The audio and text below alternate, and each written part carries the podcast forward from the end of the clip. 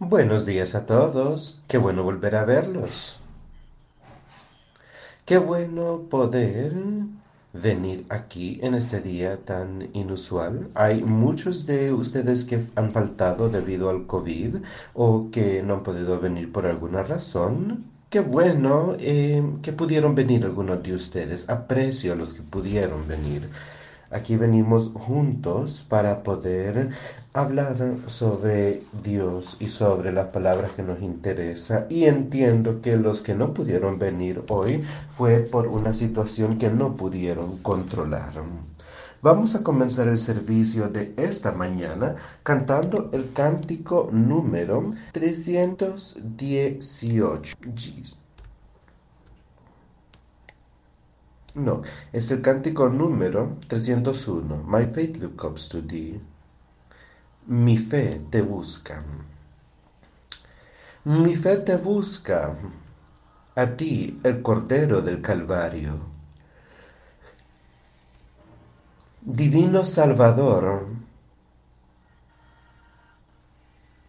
ahora escúchame mientras te oro. Llévate toda mi culpa.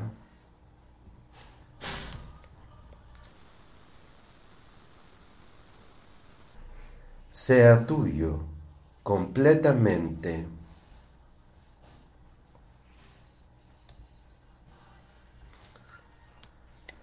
Que la gracia de la vida te sea impartida, que le dé fuerza a tu corazón que le dé celo a tus labores. Así como tú moriste por mí, que mi amor para ti sea puro, cálido y nunca cambie, que sea un fuego viviente. Mientras camino por el laberinto oscuro de la vida y las penumbras se esparzan a mi alrededor,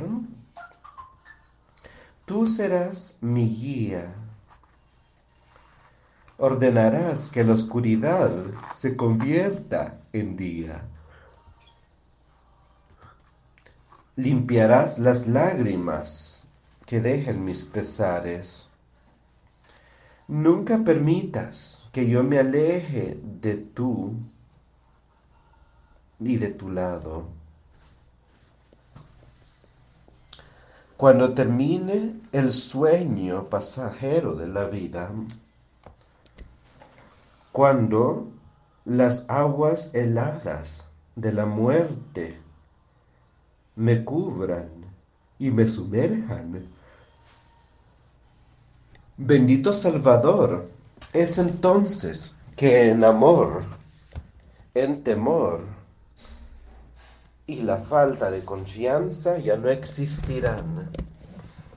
Y es ahí que tú me llevarás a salvo como el alma tuya que soy.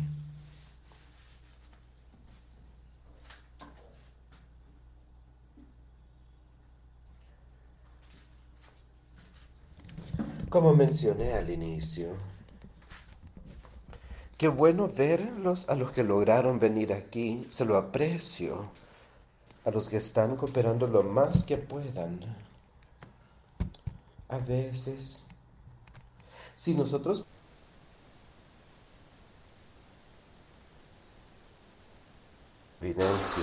entonces en realidad podremos vencer.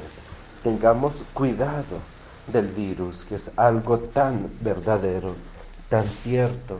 Tomémoslo en consideración cada día donde sea que nosotros estemos.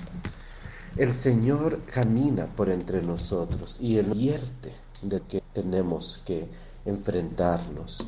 Así que tengamos cuidado con tal que no vaya en contra de nuestra conciencia trabajemos según una forma en la que podamos llevarnos con todas las personas. Lo más importante para que nosotros hagamos es poner nuestra fe y confianza en Jesucristo, poner nuestra fe y confianza en su esperanza, en las palabras de este libro, en el Evangelio de Dios, en el Evangelio de, de Jesús. Él es el que vino a esta tierra, Él lo venció todo por nosotros. Y Él está ahí hoy, a la mano derecha de Dios Padre ahí mediando por nosotros. ¿Acaso eso no es algo maravilloso? Quiero que todos nosotros pensemos sobre el hecho que todos nosotros somos pecadores. Pero Dios, en su fantástico amor por nosotros, envió a su Hijo aquí a la tierra. Y Él lo venció todo para que ustedes y yo pudiéramos vencerlo todo también. Y al colgar de la cruz, Él dijo, ha terminado. Su trabajo sobre esta tierra aseguró nuestra salvación verdadera. No tomemos eso a la ligera, amigos. Meditemos sobre eso, escuchemos esas palabras y pongámoslas en nuestros corazones, pongamos nuestra fe y confianza en Él, sabiendo que es por eso que Él vino, para que nosotros estemos a salvo.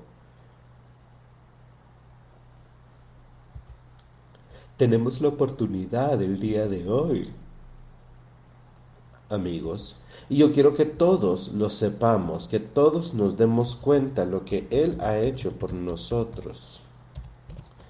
Y que veamos que nosotros en realidad no somos nada comparados con lo que Él puede hacer y lo que Él tiene para toda la humanidad. Sin Él nuestra vida es un fracaso, pero con Él, a través de Cristo Jesús, todo será victorioso. Eso es lo que yo quiero ver. Yo quiero ver la victoria. Yo sé que yo puedo ganar, que ustedes pueden ganar.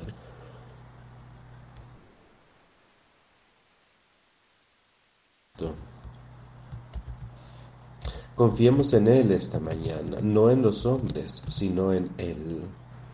Ahora yo quiero leer unos cuantos versículos en la Biblia.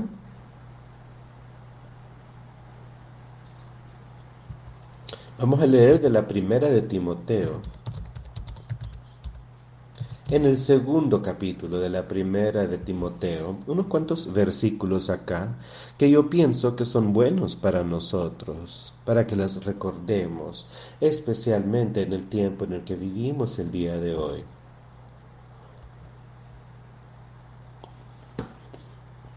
Exhorto, ante todo, a que se hagan rogativas, oraciones, peticiones y acciones de gracias por todos los hombres.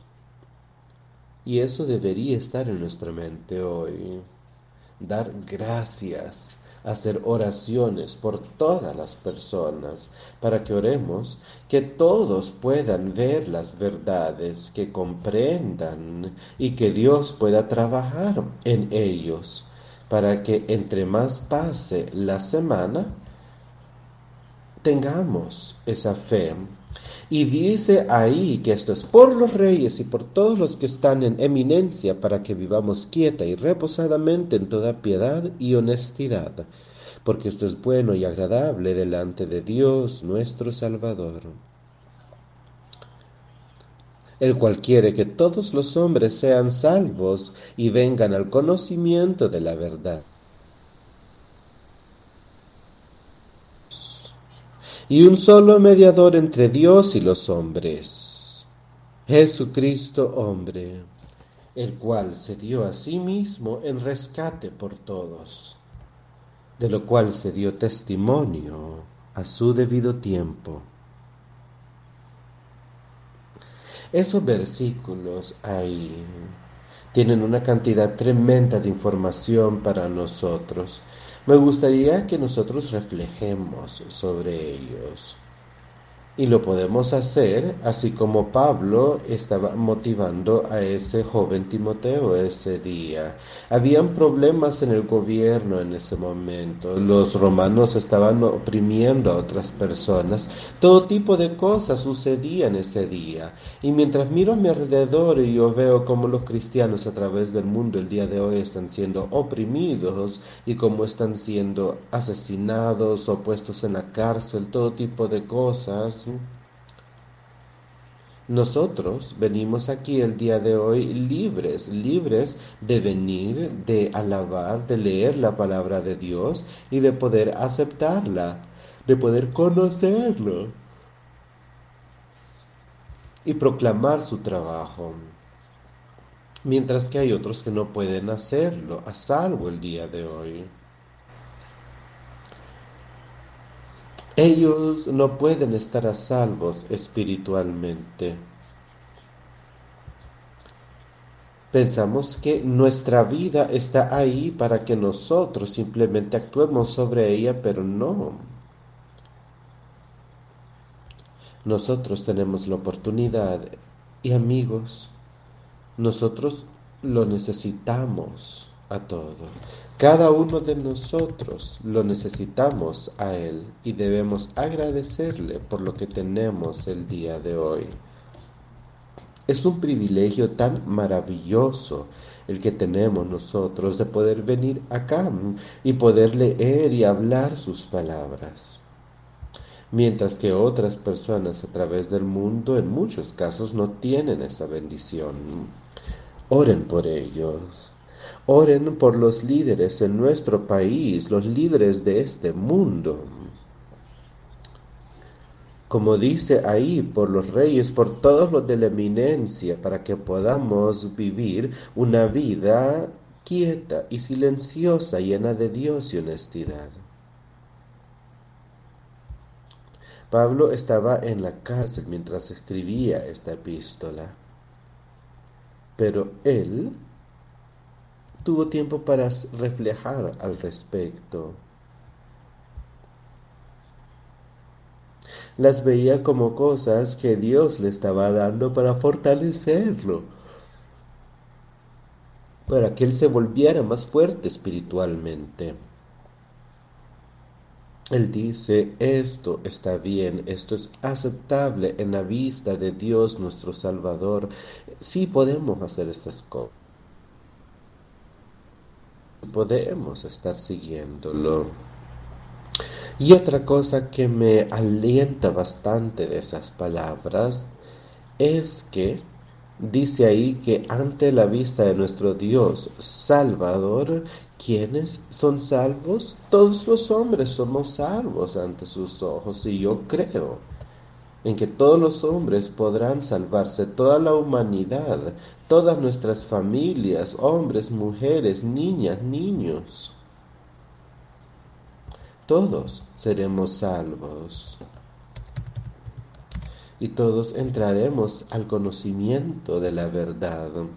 Tendremos ese conocimiento de la verdad, ese entendimiento de cómo Él quiere que nosotros vivamos nuestros días y seremos fuertes. Lo tenemos escrito en nuestro corazón. Él nos dará esto. Él nos lo pondrá en nuestras mentes. Porque hay un Dios. ¿Acaso solo hay un Dios en nuestras vidas, en nuestra mente? ¿O tenemos varios dioses? Pensémoslo nosotros. Hay una parte en las escrituras a donde hay varios dioses para los hombres y hoy, y hoy en día podemos ver lo que está sucediendo. Hay personas que tienen muchos dioses para quienes trabajan y a quienes le rinden culto. ¿Qué hay de nosotros? Para nosotros solo hay uno. Yo quiero que escuchen con cuidado el día de hoy, amigos, cada uno de ustedes. Piensen a dónde se encuentran sus mentes, a quién le están rindiendo cultos y aceptemos a quien se deba. Aceptémoslo a Él y seamos uno y hagamos según Él nos pide. Es la voluntad de Dios que todos los hombres sean salvos. Él no quiere ver a nadie perecer.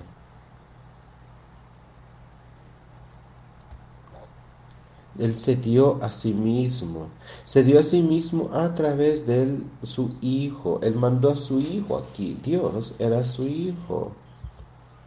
El hombre, Jesucristo, el Hijo de Dios, a través del Espíritu Santo, se dio a sí mismo en rescate para que todos podamos testificar en debido tiempo de sus maravillas.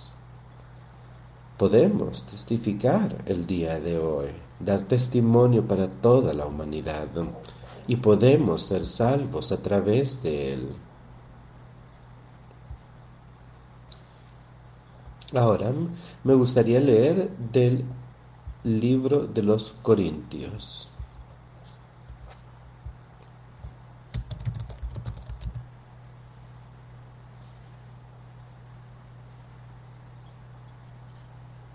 Del quinto capítulo de Corintios.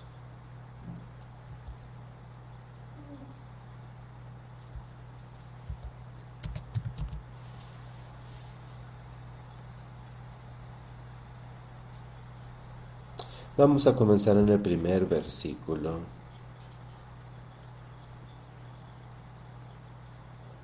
Va a ser de la segunda de Corintios, de hecho, siempre en el quinto capítulo. Porque sabemos que si nuestra morada terrestre, este tabernáculo, se deshiciere, tenemos de Dios un edificio, una casa no hecha de manos, eterna en los cielos. Dice ahí, que nosotros sí sabemos que nuestra morada terrestre, si este tabernáculo fuese desuelto, que si nuestra vida se apaga, entonces ¿qué? Sabemos al menos que tuvimos un edificio para Dios, una casa no hecha con manos, pero que es eterna en los cielos. ¿Tenemos eso en nuestros corazones el día de hoy? ¿Verdaderamente entendemos que esto es para nosotros? ¿Que tenemos esto? ¿Que podemos ser parte de esto? que podemos ser parte de ese edificio, de esa casa, de ese hogar eterno, por siempre y siempre. Esa es una promesa. Esta es la palabra de Dios. Esto es lo que Pablo le estaba diciendo a los corintios. Él los estaba instando a que supieran que aunque habían errores que ellos habían hecho, siempre podían alentarse. Aquí Él los alentaba al respecto, diciéndole, tenemos una casa terrenal, este cuerpo en el que vivimos nosotros. Lo hemos estado utilizando para curar ese hogar celestial al, que, al cual vino Cristo, el cual debemos mantener intacto para poder tener un lugar en el cielo a la parte de Él. En la casa de nuestro Señor hay un lugar preparado para nosotros. De lo contrario ya nos lo hubieran dicho, pero Dios nos dijo lo que Él tiene por nosotros. Y Él dijo que hay tantas mansiones ahí. Una casa no hecha de manos, eterna en el cielo, para los justos, para los que acepten el cielo. Esa nueva Jerusalén, esa nueva ciudad todos los justos estarán ahí. Habrán muchas personas religiosas que quieran entrar y que serán rechazadas porque están intentando hacer las cosas de su propia forma, según su propia mente. Pero quienes verdaderamente deseen la casa eterna en los cielos la obtendrán Pablo entendía tanto de lo que Dios había hecho por él. Sabía las maravillas que le tenían.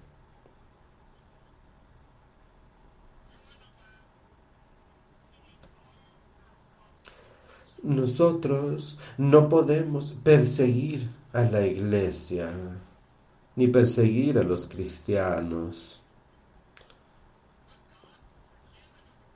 Dios, sin embargo, perdona a personas en la Biblia que han perseguido.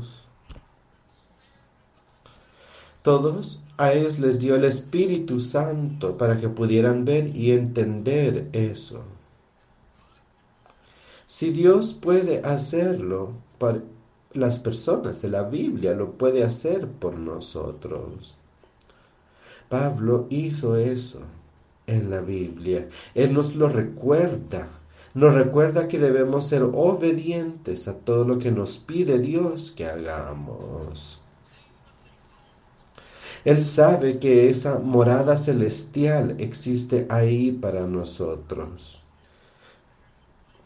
Y Él nos dice que hay un lugar preparado para nosotros en el cielo, para aquellos que tengamos fe y que lo sigamos, que hay una corona de justicia, un hogar en el cielo para nosotros. De eso es lo que Él habla, eso es lo que nos dice acá.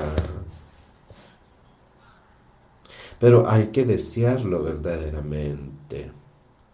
Hay que tener el deseo de poder llegar a nuestra morada celestial en el cielo. Y aun mientras Él estuvo aquí en el cielo, su Espíritu, el Espíritu Santo, que lo hizo fuerte espiritualmente, que le dio paz, que le dio esperanza, que le dio amor. Él lo deseó. Él deseó ser lleno de eso sobre esta tierra. ¿Eso es lo que deseamos nosotros el día de hoy? ¿Tenemos ese deseo verdadero de estar llenos con eso? Si es así, seremos hallados vestidos y no desnudos. Estaremos vestidos con el Espíritu Santo. No estaremos desnudos cuando estemos ante Dios Todopoderoso. Estaremos vestidos con el Espíritu Santo, que nos habrá eliminado nuestros pecados. Tendremos que tener algo para cubrir nuestros pecados en ese entonces, de lo contrario se nos enviará al infierno. Es por esto que crecemos nosotros, deseando ser hallados vestidos en nuestra casa con ese Espíritu Santo y deseando dejar este mundo y estar cubiertos ante Dios Padre, porque asimismo lo que estamos en este tabernáculo gemimos con angustia, porque no quisiéramos ser desnudados, sino revestidos para que lo mortal sea absorbido por la vida. Dice ahí lo que yo deseo, lo que yo busco, es dejar de un lado este cuerpo mortal. Y hay que llenarnos de esta vida eterna. Esa es la razón por la que Dios vino sobre la tierra, para ser absorbidos por la vida, por la vida espiritual que Él tenía. Él estaba revestido de ella. Él no estaba ahí desnudo ante los ojos de Dios, sino que revestido con el Espíritu Santo y él fue absorbido a la vida espiritual. Nosotros tenemos eso. Pueden ver ustedes lo que el Espíritu hacía ahí, cuán fuerte era. De igual forma, nosotros podemos hacerlo. Mas el que nos hizo para esto mismo es Dios quien nos ha dado las arras del Espíritu. ¿Acaso Dios no ha hecho lo mismo por nosotros que hizo por su Hijo, quien mandó acá y que hizo por Pablo? Ahora nos da a nosotros las arras del Espíritu. Dios nos la da a través de su Hijo Jesucristo. Trabaja con sus personas sobre esta tierra el día de hoy, quienes también nos han dado a nosotros las aras del Espíritu. Eso es lo que desde el inicio nos da a nosotros, una porción del Espíritu que luego podemos utilizar. Y si luego tomamos esa palabra sincera, la leche de la palabra, esa es las arras del Espíritu, los comienzos para nosotros, para luego dejarlo crecer espiritualmente. Materialicémoslo para luego poder tomar la vianda fuerte, las palabras fuertes de Dios y permitirle a ese espíritu estar alimentado más y más y que se vuelva más fuerte y que sea al igual que Pablo y otros, que luego podamos ir a donde sea que tengamos que ir y poder evangelizar las palabras maravillosas de la vida sin tener miedo de la humanidad. De esa forma, poder verdaderamente ser del ejército de Cristo. Yo leo a través del libro y a través de otros libros aquí en la Biblia sobre otras cosas por las que Pablo tuvo que pasar, pero cómo tuvo victoria por sobre todo. Él ganaba. Él siempre ganaba. Así que vivimos confiados siempre y sabiendo que entre tanto que estamos en el cuerpo, estamos ausentes del Señor. Porque por fe andamos, no por vista. Y mientras estamos aquí, en este cuerpo, habrá un momento a donde podremos ir a donde Él está. Podremos estar ahí. A sus discípulos él dijo que nosotros podremos llegar eventualmente. Y uno de ellos le preguntó, ¿cómo podremos hacer eso si ni siquiera sabemos a dónde vas después de este mundo? Y él dijo, yo soy el camino. Todos los que vengan a mí van a poder encontrarme, van a poder entrar a la vida eterna. Pongamos nuestra fe y confianza en eso, no en la humanidad sino en Él, para que nosotros podamos verlo a Él, ya que es por fe que andamos, no por vista. Ninguno de nosotros acá ha visto a Jesús en carne y hueso. Nunca hemos visto a Dios. Pero yo confío en que Él está ahí. Yo confío que Jesucristo estuvo sobre esta tierra y yo confío que Él fue el Hijo de Dios. Y yo confío en que Él lo venció todo por nosotros. Yo es por fe en Jesucristo que ando. Y yo les enseño eso el día de hoy, por fe por el conocimiento que yo lo he recibido a Él. Así como Pablo habló en otros lugares sobre cómo Él lo había podido recibir. Y yo sé que ustedes lo pueden recibir tanto como yo, o tanto como Pablo, o como Pedro, o quien sea. Ustedes pueden recibir ese mismo espíritu y ese mismo conocimiento y ser uno con Dios Padre. Tenemos que tener confianza en eso. Por tanto, procuramos también, o ausentes o presentes, serle agradables. Eso es lo que nosotros debemos hacer.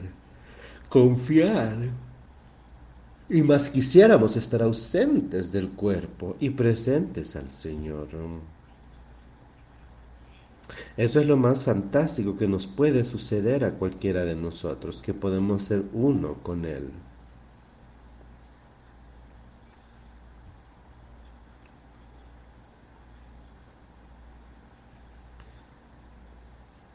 Por tanto, procuramos también, o ausentes o presentes, serle agradables. Lo estamos procurando el día de hoy. Tenemos ese deseo que Él tuvo acá. Estamos asegurándonos que en todo lo que hagamos le permitamos al Espíritu Santo dirigirnos y que en todo lo que hagamos nosotros sea porque estamos presentes con Él, que podamos ser aceptados. Seamos aceptados por Él, para que nuestras labores sean aceptadas por Él. El Espíritu de Dios es el que tiene que trabajar con nosotros. El Espíritu de Dios nos dará la labor aceptable, porque es necesario que todos nosotros comparezcamos ante el tribunal de Cristo. Y quiero que pongamos atención a esto. Pueden sentarse acá y no poner atención, o poner atención y después darse vuelta. Todos debemos aparecer, comparecer ante el asiento de Jesucristo. Y estoy seguro que todos ustedes han de estar de acuerdo con eso el día de hoy. Cada uno de nosotros tendrá que pasar por el juicio de Jesucristo para que cada uno reciba según lo que haya hecho mientras estaba en el cuerpo, sea bueno o malo. ¿Creen ustedes en eso?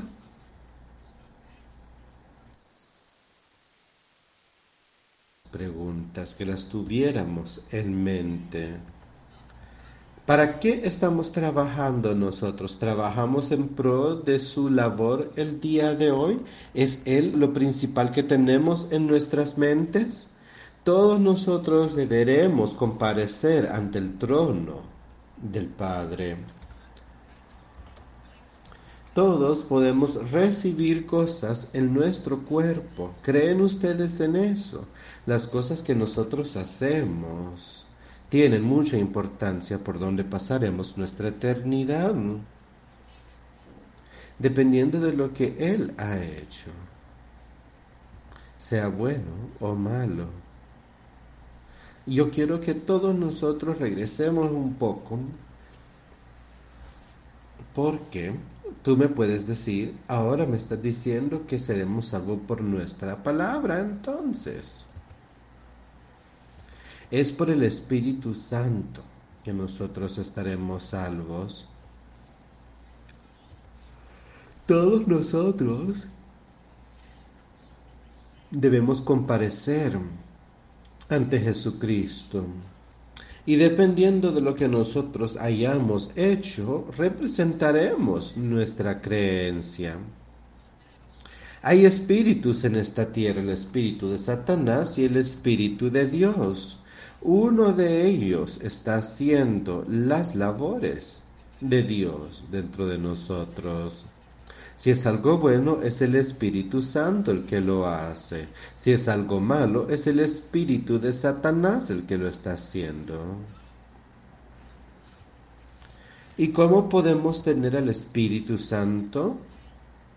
Teniendo fe en Jesucristo, solamente en Él, y luego arrepintiéndonos pidiéndole a Él, Salvador, me arrepiento, me arrepiento de mis pecados, y luego pidiéndole que mande a su Espíritu y que nos ilumine, y así vivir por el Espíritu, vivir por el Espíritu Santo.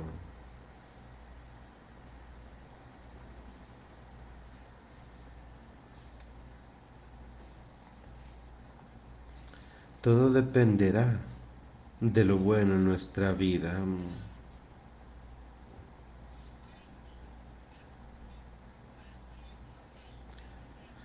Hay que ayudarnos de esa forma, porque el amor, conociendo pues que el temor del Señor persuadimos a los hombres, pero a Dios le es manifiesto lo que somos, y espero que también lo sea a vuestras conciencias. Aquí Pablo le hablaba a los corintios sobre las cosas malas que habían hecho, sobre cómo podían corregirlas. Pero escuchen bien cómo lo dice. Quiero que todos nosotros entendamos, que entendamos que Dios es manifiesto en lo que somos. Dios es amor. Él no alejará a nadie. Uno no va a alejarse de Él por voluntad de Él. Que eso es lo que dice el Señor. Conociendo pues el temor del Señor, persuadimos a los hombres. ¿Cuál es nuestro temor al Señor? El temor es la ira de Dios que lloverá por sobre los desobedientes.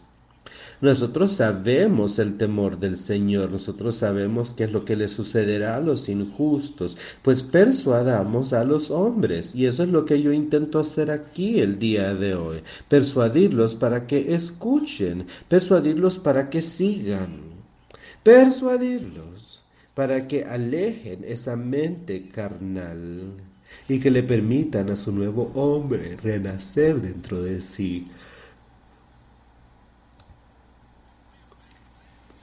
Nosotros persuadimos a los hombres, pero no somos manifestados ante Dios. Sus palabras se hacen manifiestas, sus labores en ese tiempo también lo eran.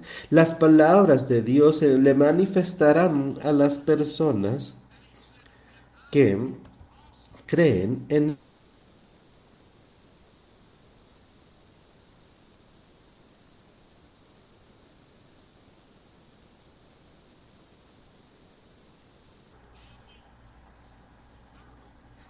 Esa conciencia nos está condenando, nuestras obras nos condenan.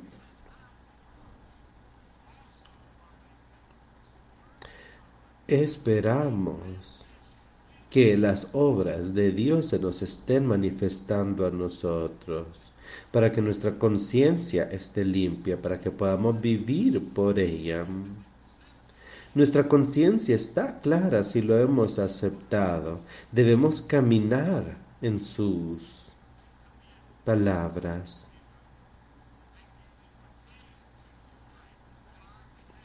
Tenemos que tener el caso de gloria en nuestras vidas para tener a alguien a quien responderle de corazón.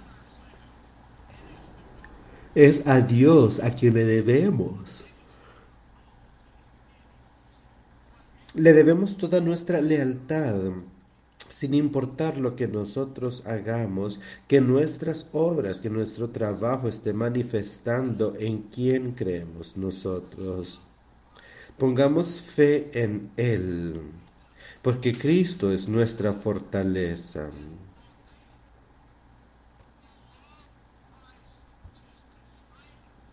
Es el amor de Dios el que nos ayuda. Es el que sostiene nuestro cuerpo y lo somete al Espíritu Santo.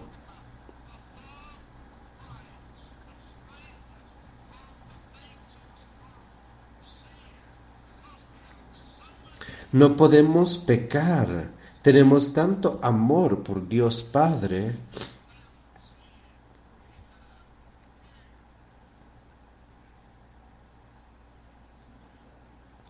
somos juzgados por Él.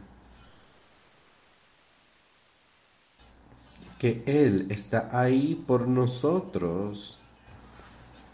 De eso lo hemos hablado antes, ¿verdad? Nosotros venimos aquí espiritualmente muertos y eso es lo que nos recuerdan acá. Que Cristo murió por toda la humanidad y Él no quiere ver a nadie perdido. Si Él murió por todos nosotros, eso significa que antes de que Él nos salvara, nosotros ya estábamos muertos, condenados a muerte absoluta. Pero Él vino a cambiar todo eso por nosotros. Es lo que hizo por nosotros. Y le debemos un agradecimiento por eso. Él nos da la vida de la vida, la luz de la vida. La podemos tener abundantemente si conocemos la vida y si somos uno con Él.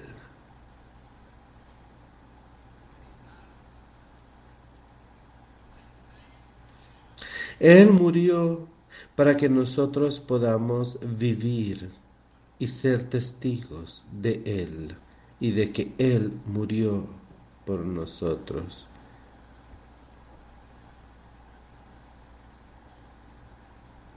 Miren, Él murió por todos nosotros para que aquellos que viven no vivan para sí mismos. Aquellos que viven en ese Jordán espiritual, que tienen esa vida eterna, no viven para sí mismos, sino ante Dios, ante Él, que murió por nosotros. Todo se lo ponemos en las manos de Jesucristo. Y tenemos un amor tan grande por Él si estamos dispuestos a hacer todo lo que Él nos pida que hagamos y si estamos dispuestos a vivir según su palabra. Por el amor de Cristo nos constriñe pensando esto, que si uno murió por todos, luego todos murieron, y por todos murió, para los que viven ya no vivan para sí, sino para aquel que murió y resucitó por ellos. De nadie conocemos según la carne, y aun si a Cristo conocimos según la carne, ya no lo conocemos así. De modo que si alguno está en Cristo, nueva criatura es. Las cosas viejas pasaron, he aquí todas son hechas nuevas. Cuando yo miro alrededor en nuestras vidas, todavía puedo ver si nosotros estamos de igual forma ante Él.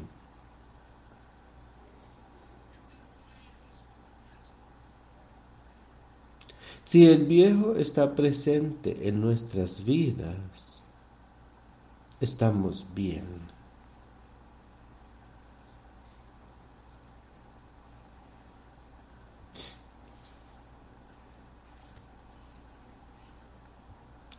Recordemos que si renacemos, somos nuevas criaturas.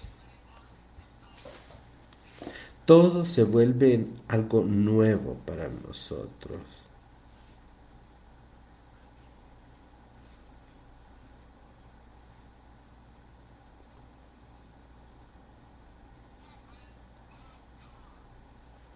Todo lo que existe acá es gracias a Dios y nos da el ministerio de la reconciliación.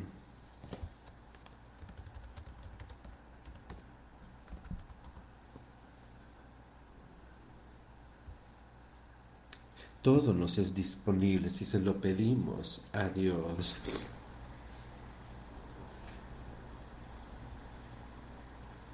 Es gracias al amor de Dios tenemos que agradecer a Dios.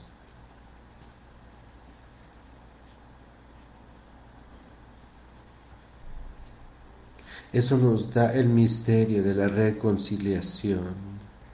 Ese ministerio nosotros el día de hoy a manos del Padre.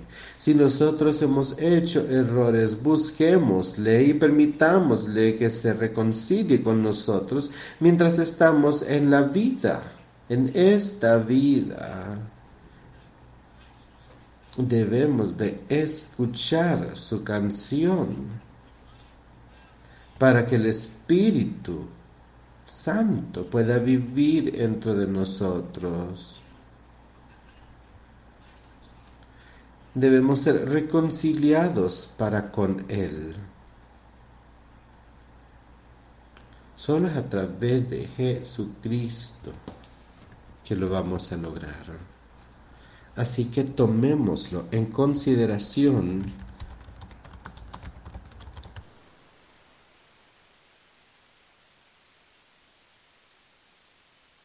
anterior que solíamos ser. Es lo que Él podrá hacerle.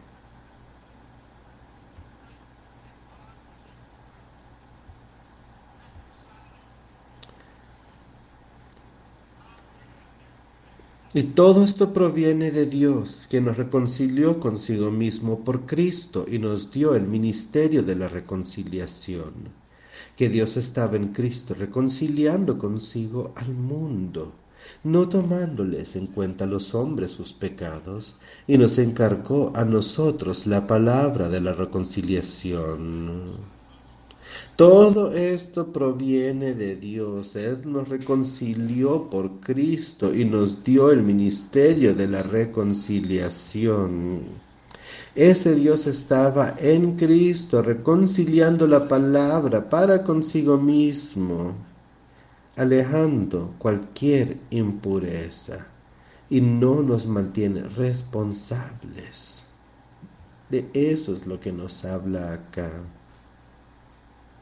Él se ha comprometido para con nosotros. Él disculpa nuestros pecados, Él nos lo aleja si nosotros se lo permitimos, si nosotros en realidad queremos aceptarlo. ¿Acaso no es algo maravilloso lo que podemos pensar? que Él reconcilió al mundo ante sí mismo, que tomó todos nuestros pecados para poder salvarnos,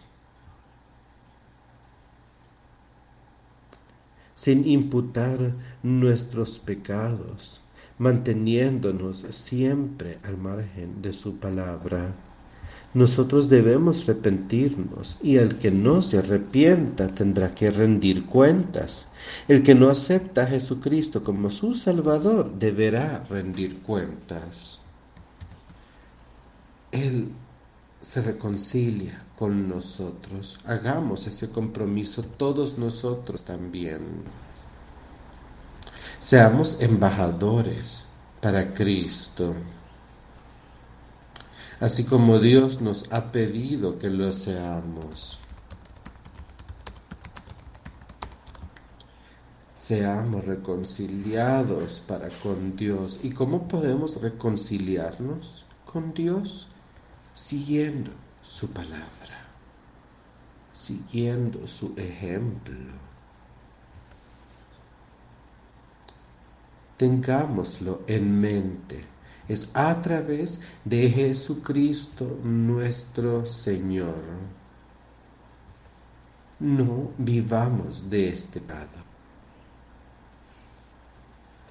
Jesucristo es el camino y la salvación.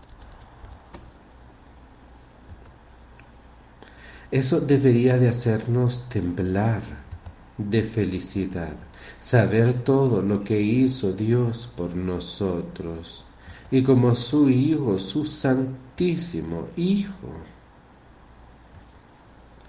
tomó todo el pecado que nosotros tomábamos y lo hizo desaparecer.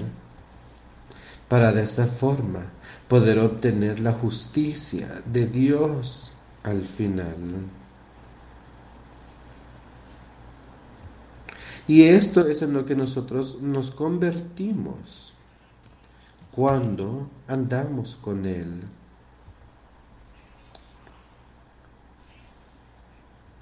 Él no conoció ningún pecado. Jesucristo tomó la vida nuestra.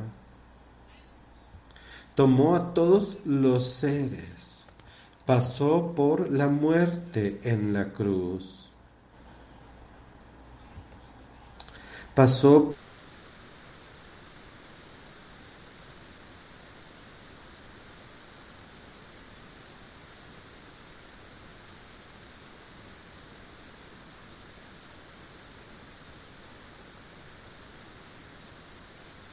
por ustedes y por mí. Él dejó las palabras brillantes de gloria acá para que nosotros pudiéramos seguirla. Él nos la dejó para que pudiéramos salir de esta tierra maldita. Él vio que nosotros estábamos perdidos. Y él dijo, mi Padre me envió para ustedes y seré obediente. Él hizo esas cosas, Él tomó todo ese pecado.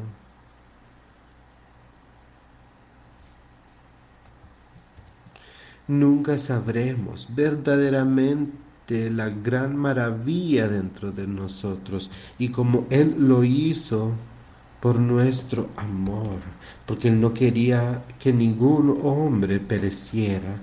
Él quería asegurar eso para todos los hombres. Ya terminó. Él lo hizo. Para que nosotros pudiéramos poder ser justos para que pudiéramos verdaderamente seguirlo.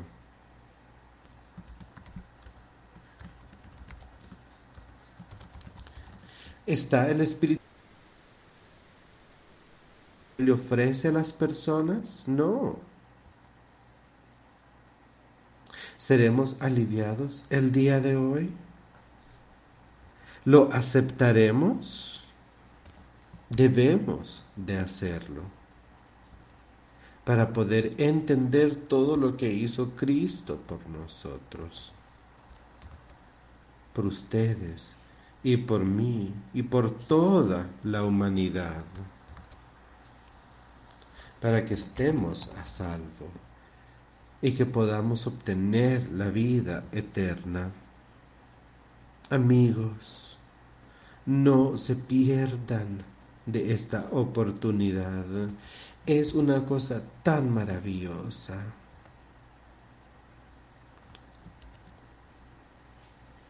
Nosotros debemos trabajar junto a Él. Recibamos la gracia de Dios y que no sea en vano. No la rechacen la gracia ni la palabra de Dios. Así como el hombre que plantó semillas y tiró varias entre las malezas, no seamos de esa forma. Tomemos el trabajo de nuestro Señor y aceptémoslo porque podemos ser salvos gracias a Él, podemos vivir según Él. Seamos como la buena semilla que cae en tierra fértil. No seamos como la mala semilla que inmediatamente se permite. No permitamos que eso suceda, amigos míos. Saquen eso de sus mentes, eso no debería de suceder. Que la semilla germine, que rinda fruto, para que veamos la victoria en Jesucristo, nuestro Salvador, nuestro Señor. Ahora quiero leer unos cuantos versículos en otra parte de la Biblia.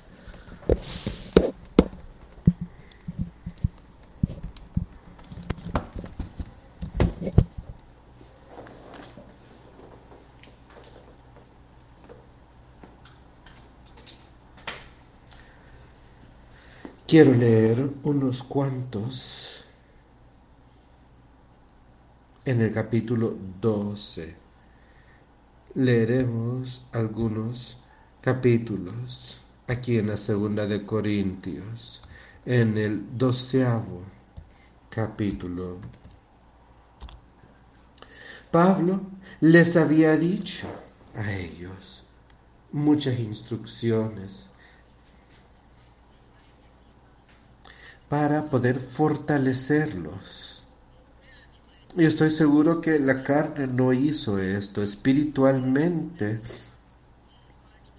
Sí lo lograban, pero Pablo pasó por esto. Él vio a las personas y supo que necesitaban una instrucción, cierta guía, ciertas palabras que les pudieran ayudar a poner las cosas en perspectiva en sus vidas comenzando allí en el primer versículo del doceavo capítulo de la segunda de Corintios. Dice, ciertamente no me conviene gloriarme, pero vendré a las visiones y a las revelaciones del Señor. Bien dice ahí, conozco a un hombre en Cristo que hace catorce años, si en el cuerpo no lo sé, si fuera del cuerpo no lo sé, Dios lo sabe, fue arrebatado hasta el tercer cielo. Bien nos lo dice ahí, esto es lo que sucedió, yo lo entiendo. Él también nos dice qué es lo que él había pasado en sus días y cuál es el tipo de peligros que había logrado sobrevivir, a los que había logrado sobreponerse entre sus amigos, entre sus conocidos, en el hambre, en la sed, en el frío, en la tristeza. Él siempre se regocijó por su labor a Dios.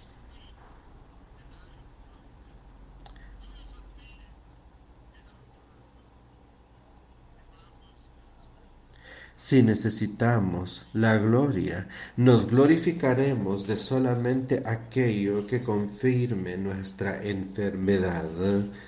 Estas son las cosas que Él había logrado, que Dios había logrado y que le había ayudado a Él.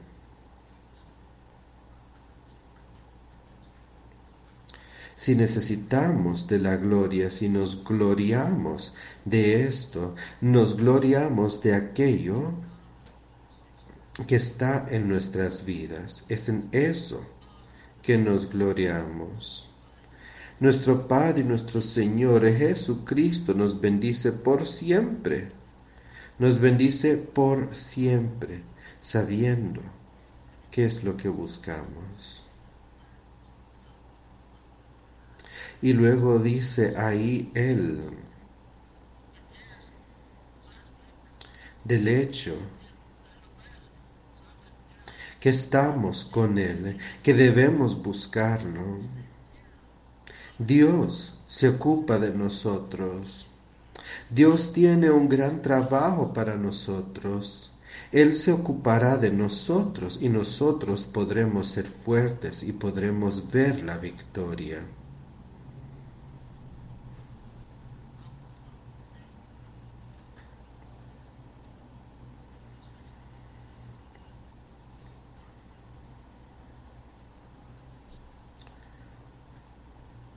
Hay gloria en Él.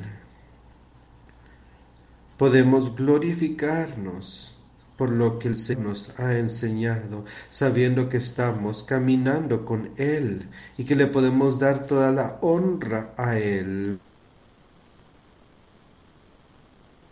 Y podremos tener esa gloria y podremos revelar sus verdades ante nosotros. Lo lograremos. Escuchemos algunas de estas cosas. Pablo ahí nos hablaba sobre estas cosas diciendo que él conoció a Cristo, que él lo conoce, que él lo ha vivido y yo conozco a tal hombre, si en el cuerpo o fuera del cuerpo, no lo sé, Dios lo sabe, que fue arrebatado al paraíso donde oyó palabras inefables que no les es dado al hombre expresar. De tal hombre me gloriaré, pero de mí mismo en nada me gloriaré, sino en mis debilidades. De nuevo, imagínense, era ahí diciendo que se iba a gloriar de las cosas que Dios le enseñaba, de las cosas que Dios ha hecho en su vida. Ahí él estaba diciendo lo fuerte que Dios es y cómo él puede enseñarle y dirigirle a través de esta vida para poder tener la gloria entre su enfermedad.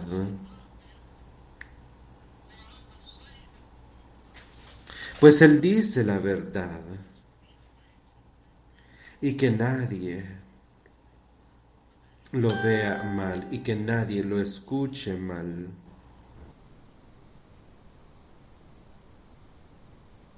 Tener la abundancia de la revelación que se le da a todos para poder obtener el mensajero de Dios. Dice ahí, y para que la grandeza de las revelaciones no me exaltase desmedidamente, me fue dado un aguijón en mi carne, mensajero de Satanás que me bofetee para que no me enaltezca sobremanera. Él lo aceptaba ahí. Él podía ayudar a promover el trabajo de Dios sobre esta tierra y en todo momento glorificar a Dios.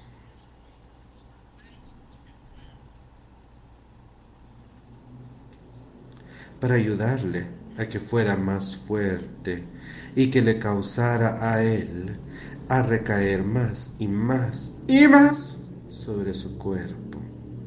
Dice ahí que se le dio el aguijón. Él quería que se le alejara eso. Yo pienso que él se sentía afligido por eso. Pero él dijo, Dios me puso esto acá para poder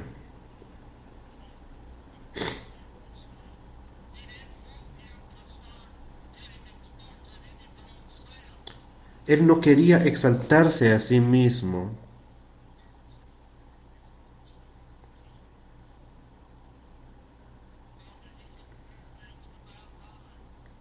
Todo lo podemos hacer a través de Dios.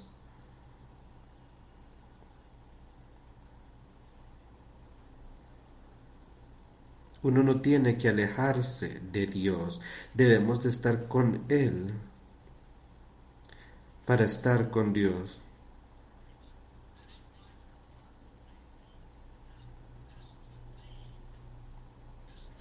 Recordemos eso.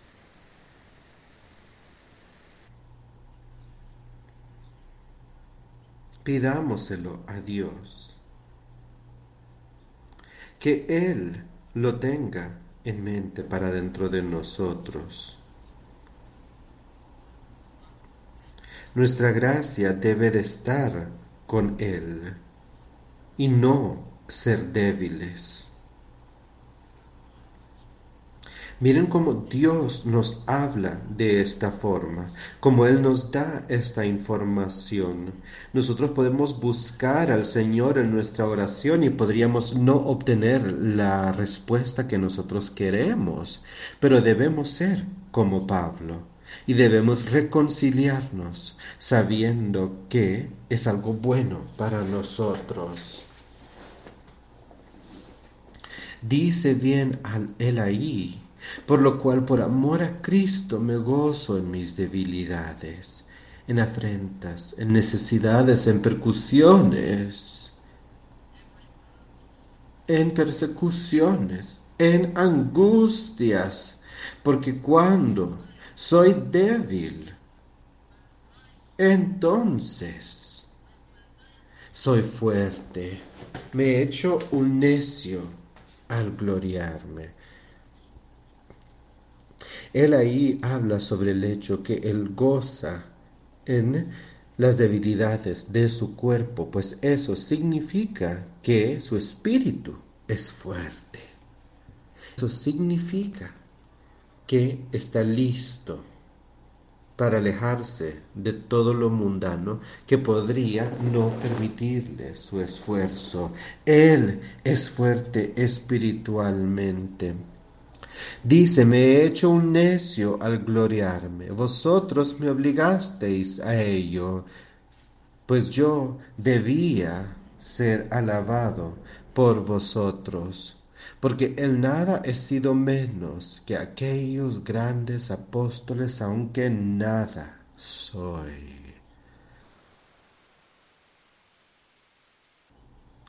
Miren todo lo que Él ha hecho, miren cómo Él se ha comunicado con Jesucristo. Miren todo lo que se hizo por Él, todo el conocimiento que se le dio, todas las revelaciones que se le otorgaron. Sin embargo, Él dice, primero que todo, que él se ha hecho un necio al gloriarse, que si toma gloria por las cosas que se le dan y las cosas que él ha hecho, entonces es un necio. Él se gloria del hecho que que es el menor de los apóstoles, o por lo menos así se consideraba. Todos los apóstoles, los doce hombres, los apóstoles de Jesucristo, él dice, yo no estoy detrás de ellos, ni siquiera del menor de ellos, en la labor de Dios, en la labor que nos promete, que nos hace él califica esto como algo bueno. Él dice, aunque yo no soy nada, entonces espiritualmente lo soy todo y lo tengo todo. Y se me da todo gracias a que la señal de los apóstoles es este seguimiento sin cuestión Pablo estaba haciendo esas cosas y él decía, ustedes deberían de haber entendido esto, deberían reconocerlo. Uno debe de aceptarlo cuando es inferior a los demás. Y diciendo él, porque en que habéis sido menos que en las otras iglesias, sino en que yo mismo no os he sido carga. Perdonadme este agravio. He aquí por tercera vez estoy preparado para ir a vosotros, y no os seré gravoso, porque no busco lo vuestro, sino a vosotros, pues no deben atesorar los hijos para los padres, sino los padres para los hijos. Y yo, con el mayor placer, gastaré lo mío, y aún yo mismo me gastaré del todo, por amor de vuestras almas, aunque amándoos más, sea amado menos.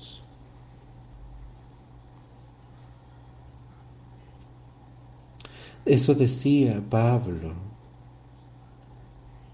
Él decía, yo estoy aquí para servirles. Yo estoy aquí para estar atado a ustedes, para ver esto en el Espíritu, para caminar en las mismas profundidades, para ver las excusas y dejarlas de lejos ignorarlas de lejos, dejarlas pasar. Pues Cristo está con nosotros como un aliento para identificarnos, para que nosotros podamos crecer junto a Él. Para poder fundar en nuestros corazones algo de bien, algo de lo bueno, para que no hayan debates de lo malo en nuestra vida y para que podamos aceptar todo lo que nos sucede. Dios nos humillará entre los demás y nosotros podremos vivir junto a los demás que han pecado y se han arrepentido después. Arrepintámonos aceptémoslo y alejémonos del mal y de la lascivia que existe hoy en día. Y estas cosas, recordemos, él se las escribía a una iglesia, a un grupo de personas que habían recibido el Espíritu Santo. Algunas quizás no, otras quizás sí, algunas se habían arrepentido y ahora seguían el buen camino, otras se arrepentían constantemente, pero siempre volvían a lo mismo. Pero aquí él les dice, yo los conozco, yo sé mi posición entre ustedes y por eso es que sé con quién ando en este pecado. Él dice ahí claramente con quién está, con quiénes va ahí. Él dice, ¿por qué? En que habéis sido menos que las otras iglesias, sino en que yo mismo nos os he sido carga. Perdonadme este agravio. Él ahí les estaba hablando en perspectiva. Uno tiene que asegurarse de mencionarle a los demás y recordarles cuando están haciendo algo malo para que sigan al Señor, para que regresen al buen camino y de esa forma ayudarles a que sean salvos. Que eso sirva para ayudarnos a nosotros y para continuar bajo el Espíritu. Que Dios pueda aceptarnos una vez que lleguemos a Él en los días finales. Y que no condene nuestro trabajo, que nuestra labor haya sido por lo mejor y que nuestro arrepentimiento se noten. Ahí se mencionaban varias cosas que pasaban en la iglesia. Había en esa iglesia impureza, fornicación, lo lascivo. Son cosas verdaderas que tienden a suceder será condenado. Escuchemos con cuidado lo que se nos enseña, lo que nos dice Pablo acá. Y si en cualquiera de estas cosas surgiésemos, seamos nosotros los que vivamos a través de ella. Dice, y repito, he aquí por tercera vez estoy preparado para ir con vosotros, y no os oh, seré gravoso, porque no busco lo vuestro, sino a vosotros, pues no deben atesorar los hijos para los padres, sino los padres para los hijos. Nos lo dice claramente. Eso es lo que Cristo puede hacer por nosotros, así como lo hizo por Pablo. Y yo con el mayor placer gastaré lo mío, y aun yo mismo me gastaré del todo por amor de vuestras almas, aunque amándoos más he amado. Os he sido carga, sino que como soy astuto os prendí por engaño. ¿Acaso os he engañado por alguno de los que he enviado a vosotros? Sepan que Jesucristo está dentro de ustedes.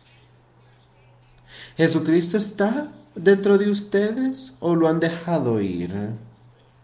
Eso es lo que nos preguntan acá. Eso es lo que Pablo le estaba advirtiendo a estas personas. Seamos fuertes. Él dijo, yo debo mantener este cuerpo sumiso. No vaya a ser que yo mismo vaya a rechazar las cosas que le digo a los demás que no rechacen. ¿Qué sabemos nosotros sobre nosotros mismos? Exhortémonos a nosotros mismos, sea en carne o no, comprobémonos por el Espíritu Santo y sepamos lo que el Espíritu desea de nosotros. Sepamos que podemos tener vida y que podemos tener buenas obras realizadas gracias al Espíritu Santo que es fuerte dentro de nosotros. Escuchen su palabra, tómenla por fe, síganla y verán la victoria en Cristo Jesús nuestro Señor. Vamos a cantar el número, el cántico número 181 y una vez que termine este servicio les pediré que se queden aquí un momento más, pues hay cosas que me gustaría repasar con ustedes. Entonces,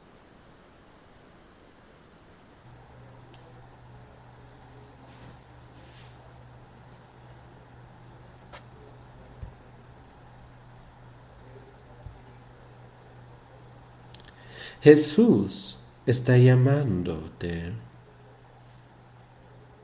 esperando que llegues hoy.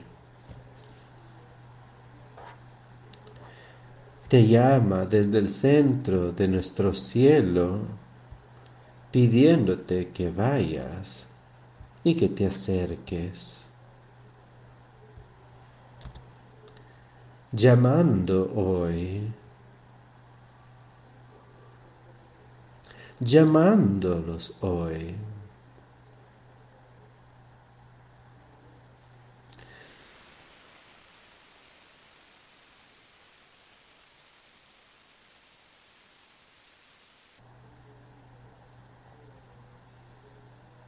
Jesús está llamando a los cansados a su descanso. Los llama hoy. Los llama hoy. Esperando a que lleguen para lavarles de sus pecados. Él nunca los rechazará, llamándolos hoy, llamándolos hoy. Jesús tiernamente los llama él con gusto los llama el día de hoy. Jesús espera, acérquense a Él ahora. Él espera hoy. Él espera hoy. Vengan con sus pecados y arrodíense ante sus pies. Vengan y no se tarden más. Llamándolo soy, llamándolo soy. Jesús tiernamente los está llamando hoy. Él los llama con cariño el día de hoy. Jesús les ruega, escuchen su voz. Escúchenlo hoy. Ellos que creen en su nombre se regocijarán rápidamente de pie a buscarlo. Llamándonos hoy. Llamándonos hoy. Jesús está llamando tiernamente.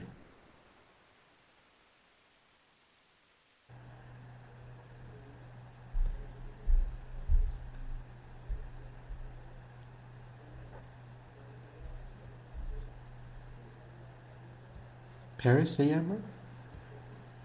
Paris te bautizo en el nombre del Padre, de Dios y del Espíritu Santo. Que Dios te reciba.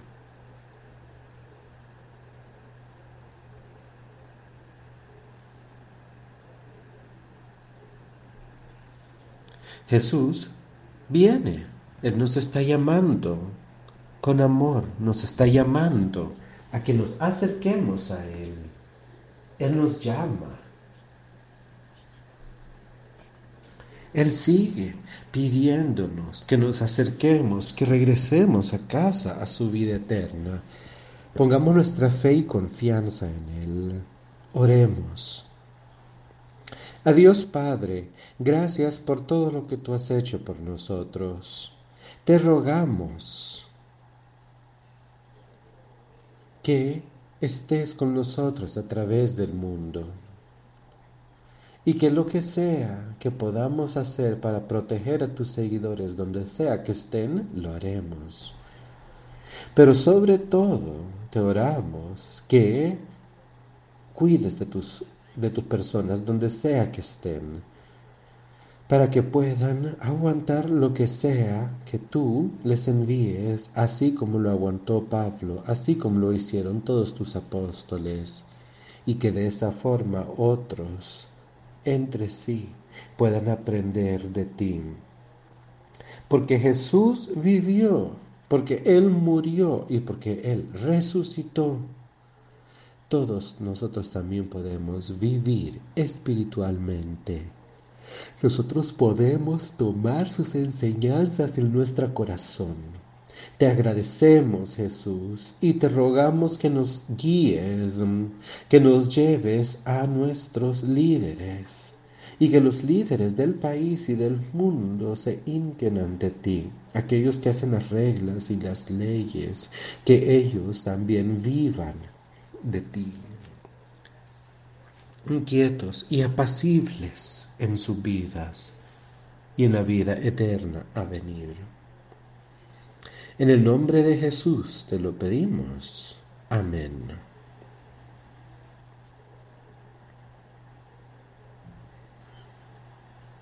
Solo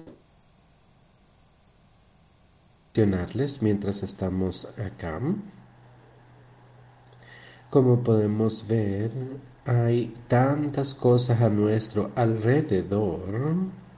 Entonces me gustaría escuchar de ustedes qué vamos a hacer al respecto. Si quieren que sigamos la clase vocativa, si quieren que continuemos eh, quizás viniendo acá o en vez de venir acá físicamente, si hiciéramos otras cosas afuera, o si pudiéramos establecer más distancia social entre nosotros, porque esa es la gran preocupación de varias de nuestras familias.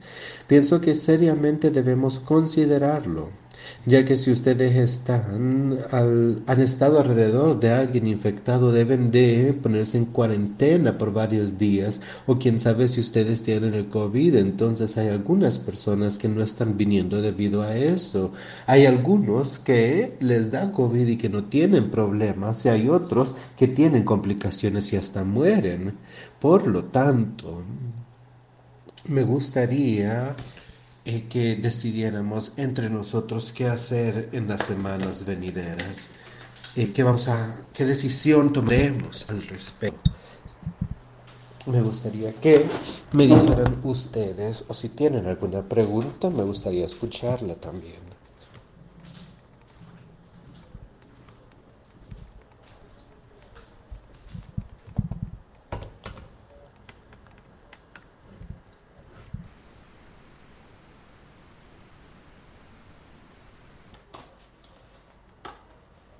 Todavía podemos postergar la decisión. Entonces supongo que por un par de semanas podríamos simplemente no tener nuestra clase vocativa, pero sí hay cosas que tendremos que hacer afuera. de nuestros proyectos afuera Podemos encargarnos siempre manteniendo el distanciamiento social y podemos cooperar entre nosotros para tomar nuestro mejor esfuerzo y para encargarnos de las cosas. Pero les repito, si ustedes están enfermos, sean considerados con los demás y no vengan, no entren si les parece, entonces, por lo menos diríamos que por las siguientes dos semanas, dependiendo de cómo vayan las cosas, no tendremos nuestras clases vocativas. Si están de acuerdo con esto, levanten sus manos. Bueno, parece que es una decisión unánime. A ver si hay otras cosas que me gustaría preguntarles. Durante un cierto periodo de tiempo, durante varias veces los últimos años, nosotros hemos tenido un ministerio llamando Just the Crumbs, solo las migajas. Este es un nombre que le pusimos al ministerio en honor de Manhattan y él es una persona muy buena. Ellos eh, tienen pastores eh, que preparan comidas para los necesitados tiene una troca y pueden a veces darle de comer hasta 3.000 personas al día. Van a lugares a donde han habido desastres o comunidades necesitadas y alimentan a las personas para ayudarles a sentirse bien. Pues él me ha llamado esta semana para pedirme si le podemos ayudar con comunidades en Tennessee y en el área de North Carolina también, a donde han tenido muchas inundaciones debido al huracán. Les ha ayudado durante toda esta última semana. Él quería saber si le podíamos ayudar. A mí me gustaría ayudarle monetariamente porque eso es lo que necesitan para que puedan pedir las cosas que ocupan en vez de intentar estar consiguiendo donaciones. Si ustedes están de acuerdo con eso, con que les ayudemos con dinero, quería ver sus manos en alto. Y no me sorprendería con este huracán entrando si él probablemente le piden que regrese a Luisiana. Ahí es de donde él viene, de hecho, de esa área de Mississippi. La otra cosa es que hace varios meses yo le pedí a todos ustedes que pensaran sobre ayudar a la iglesia Anars en África.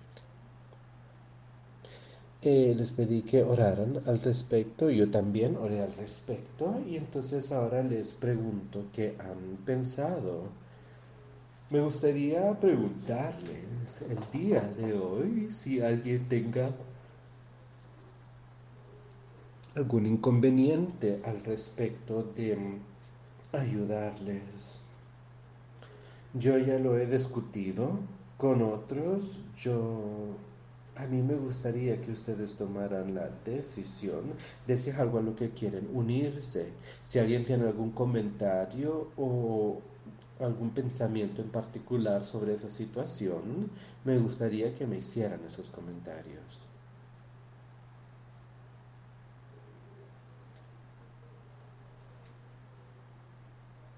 Ok.